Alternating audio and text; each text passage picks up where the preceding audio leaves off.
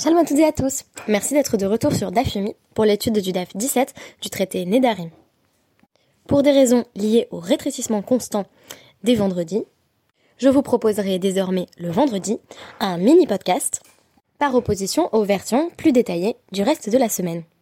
Notre référence du jour, Les poupées russes, fait allusion au film de Cédric Clapiche sorti en 2005. Pourquoi les poupées russes? Plongeons d'emblée dans notre Mishnah. Matnitin, Yesh Neder Betor Neder. Il peut y avoir un vœu dans un vœu. En d'autres termes, vous l'aurez compris, les vœux s'imbriquent comme des poupées russes. Shvoa Betor. Mais il n'y a pas de serment dans un serment. C'est-à-dire qu'une fois qu'on a fait un serment sur un objet spécifique, si on refait exactement le même serment, le deuxième ne s'applique pas. Nous verrons plus précisément de quoi il est question. Ketsad, notre Mishnah va justement nous expliquer. Amar, Hareni Nazir, Im Ochal. Voici une personne qui fait un vœu et qui dit Si je mange quelque chose, je deviendrai nazir. Puis elle répète Si je mange quelque chose, je deviendrai nazir. Ve achal, al La personne qui a mangé doit observer deux périodes de Nézirut.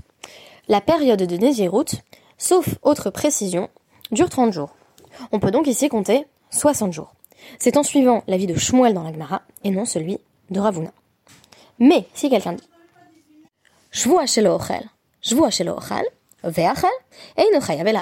une personne qui a dit je fais le serment que je ne mangerai pas, puis a répété je fais le serment que je ne mangerai pas et a mangé, ne doit apporter qu'un sacrifice, car cette personne n'a profané sa parole qu'une fois. Quelques précisions à partir de la halacha. Que signifie la surimposition des vœux ou nédarim Eh bien, cela signifie que si je m'interdis de manger cette miche de pain, puis je me réinterdis par un autre vœu de manger cette miche de pain, on a compris que si je mangeais la miche de pain, j'allais devoir apporter deux sacrifices.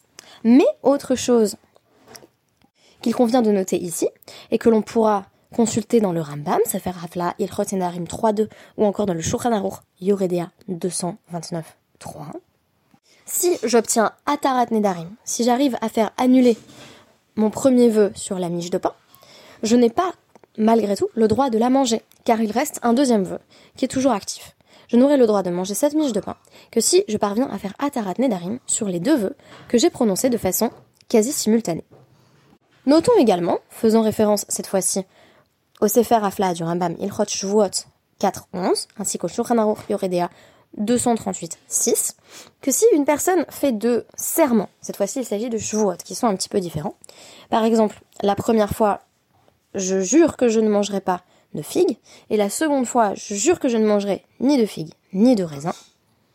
Si je mange des figues, je suis susceptible euh, d'être euh, fouetté deux fois, car telle est la punition pour qui a invoqué le nom de Dieu en vain à travers la chevoie parce que, étant donné qu'il y avait un élément nouveau dans ma deuxième formulation du serment, à savoir l'ajout des raisins, j'ai dit figues et raisins la deuxième fois, je peux être doublement puni pour avoir consommé des figues. Le débat central dans la Gemara qui suit cette Mishnah est un débat entre l'avis de Ravuna et l'avis de Shmuel. On suit l'avis de Shmuel, notamment parce que c'est un sage plus estimé, mais aussi parce qu'on peut formuler plus d'objections à l'avis de Ravuna. Ravuna comprend en réalité la notion de neder betor neder comme signifiant que les deux vœux sont un peu différents.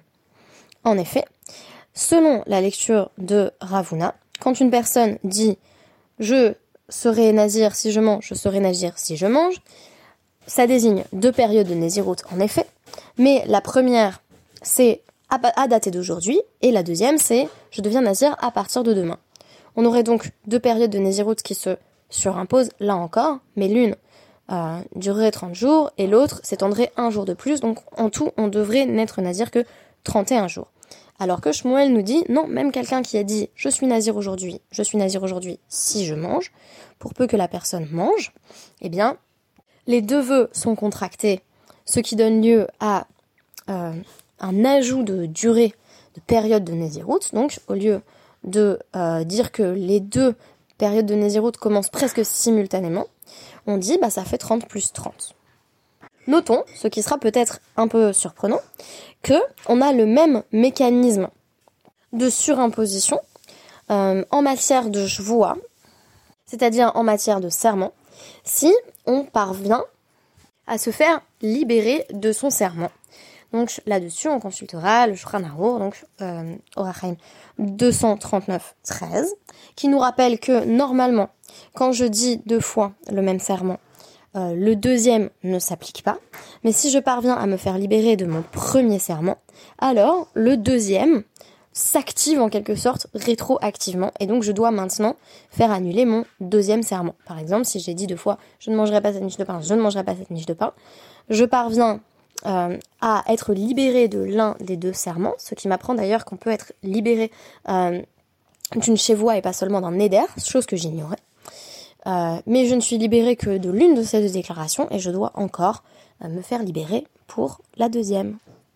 Le char, dans son commentaire, note à ce sujet que la Atarat Chacham, la suppression, euh, l'annulation du Neder ou de la chevoie par un sage, fonctionne rétroactivement, de sorte que, alors que le deuxième vœu n'avait aucune existence jusqu'ici, quand le premier disparaît, et j'entends ici parler non de, de je me suis trompée, mais de serment, quand le premier serment disparaît, le deuxième trouve soudain de quoi s'appuyer et conquiert en quelque sorte son existence dans le monde. Je terminerai en mentionnant une marque loquette entre les Rishonim, un dissensus entre les sages de l'époque médiévale, au sujet de la mention du cas spécifique de Nézirut dans la Mishnah. C'est-à-dire qu'on nous dit en particulier qu'une personne qui dit si je mange quelque chose je deviendrai nazir et dit cela deux fois peut, euh, ou plutôt doit, observer deux périodes de 30 jours de suite si c'était un neder. Alors, est-ce que c'est spécifiquement pour un nazir? Eh bien, pour Tosfot et le Ran, oui, c'est seulement pour une personne qui fait un vœu d'assaise que le vœu s'active deux fois de suite. À l'inverse, si je déclarais qu'une miche de pain m'est interdite, que je n'ai pas le droit de la manger, si je refaisais exactement le même neder, la miche de pain ne pourrait pas devenir plus interdite. Elle me l'est déjà totalement. Alors pourquoi est-ce qu'on peut surimposer des périodes de Nézirut Eh bien parce que euh, le pasouk qui évoque le vœu euh, de Nézirut nous dit Nazir les Hazir, ce qui signifie en quelque sorte redoubler son vœu de Nézirut. Ce qui signifie qu'on peut devenir Nazir plusieurs fois de suite et on peut notamment s'obliger à respecter des périodes plus longues de Nézirut ou multiplier les périodes de 30 jours. Pourtant, si on faisait un autre type de Néder sur quoi que ce soit d'autre, un vœu par exemple de ne pas consommer euh, telle miche de pain que l'on aurait répété, cela ne devrait pas altérer le statut de l'objet. La halacha va suivre l'interprétation contraire, celle du Ritva, de Rabbi Avraham Minar ou encore du Rambam, qui affirme que si une personne s'interdit n'importe quel objet, elle sera passible d'être punie deux fois si elle transgresse sa parole.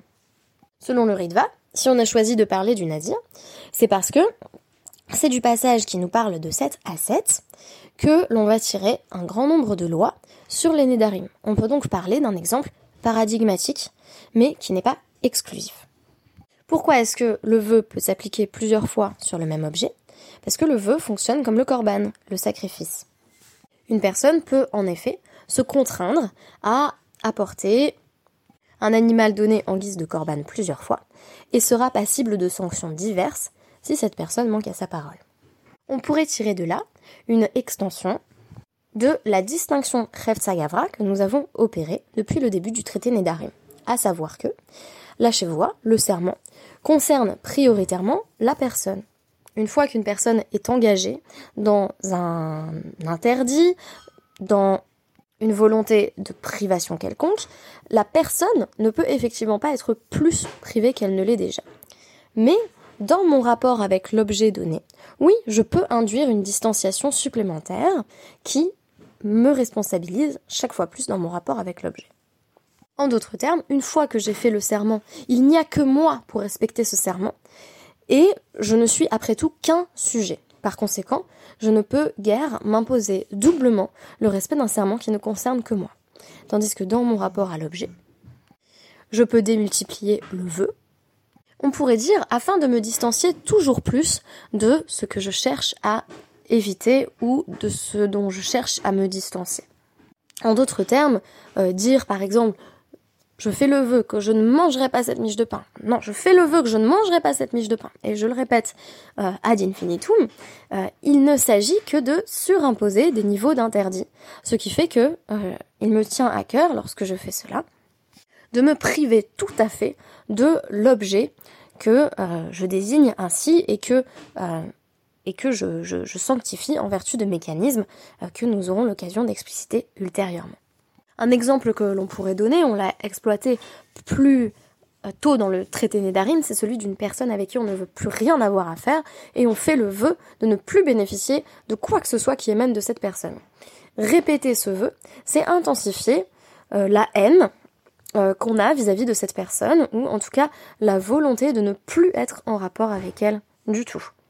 En d'autres termes, tandis que le Neder se pense à travers des degrés d'intensité différents, on peut s'éloigner toujours plus, la chevoie m'a engagé une bonne fois pour toutes. Je ne peux pas être plus ou moins engagé vis-à-vis d'un serment, je le suis toujours de façon absolue. Voilà, eh bien je vous remercie pour votre écoute et je vous donne rendez-vous peut-être demain soir, peut-être dimanche, pour l'étude du DAF 18 du traité Nédarim. Shabbat Shalom